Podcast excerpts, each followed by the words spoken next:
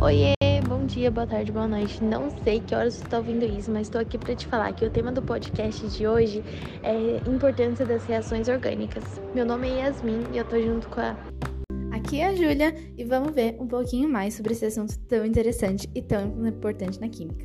E nada mais, nada menos do que diz respeito à melhor matéria, que é a química, não é mesmo?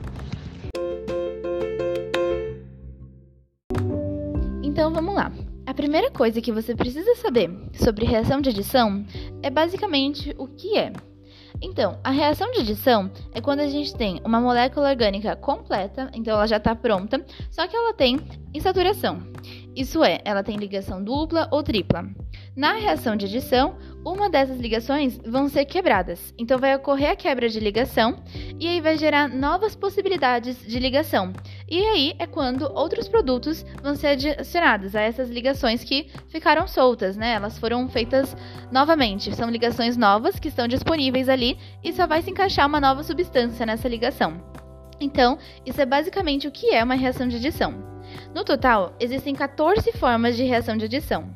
Logo mais a gente vai falar sobre exemplos, mas é importante você saber de algumas em específico, como a reação de adição em alcenos, adição de halogênios, adição de água, ou seja, hidratação, e existem muitos outros mais. Só que a gente vai focar principalmente na de alcenos e na de água. Então vamos ver mais um pouquinho sobre as reações.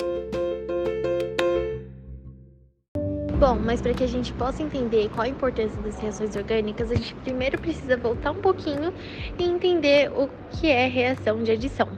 Bom, ela é nada mais nada menos do que quando ocorre a quebra de carbonos para que ocorra a união de uma ou mais moléculas, com a formação de um único produto, ou seja, um reagente vai se juntar com um composto orgânico e formar esse produto.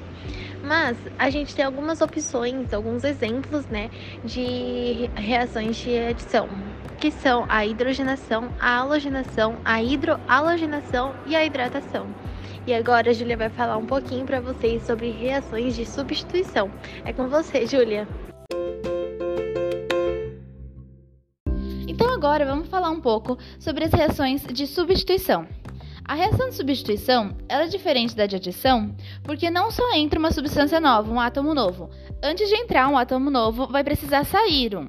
Então, é exatamente como o próprio nome diz: vai haver a substituição entre átomos. Um vai sair para outro entrar, assim formando uma nova molécula orgânica. E assim como na reação de adição, existem diversos tipos, diversas formas de reações de substituição.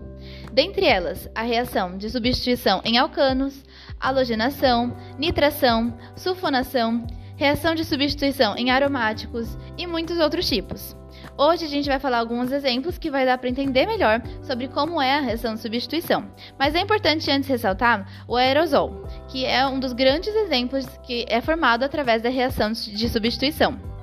E é importante também falar que esse produto ele contribui para a destruição da camada de ozônio. Agora, vamos falar um pouquinho sobre os exemplos na reação de adição. Um dos principais exemplos que a gente pode citar é a margarina. A margarina ela é formada pela hidrogenação.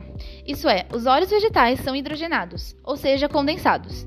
Por isso que é um produto que traz alguns malefícios para a nossa saúde, porque são basicamente óleos. Falando agora de exemplos é, na substituição, nas reações de substituição, além do aerosol que já foi citado anteriormente, a gente também pode falar do clorobenzeno, que é uma substância que está muito presente em pesticidas e também contribui para o combate à malária. Então, é uma substância importante na nossa vivência que está bem presente no nosso cotidiano. Não mais do que a margarina, mas ainda existe e é presente é, como reação de substituição, como um grande exemplo.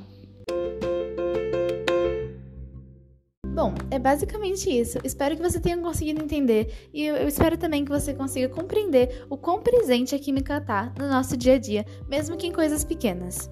É isso e até a próxima. Obrigada!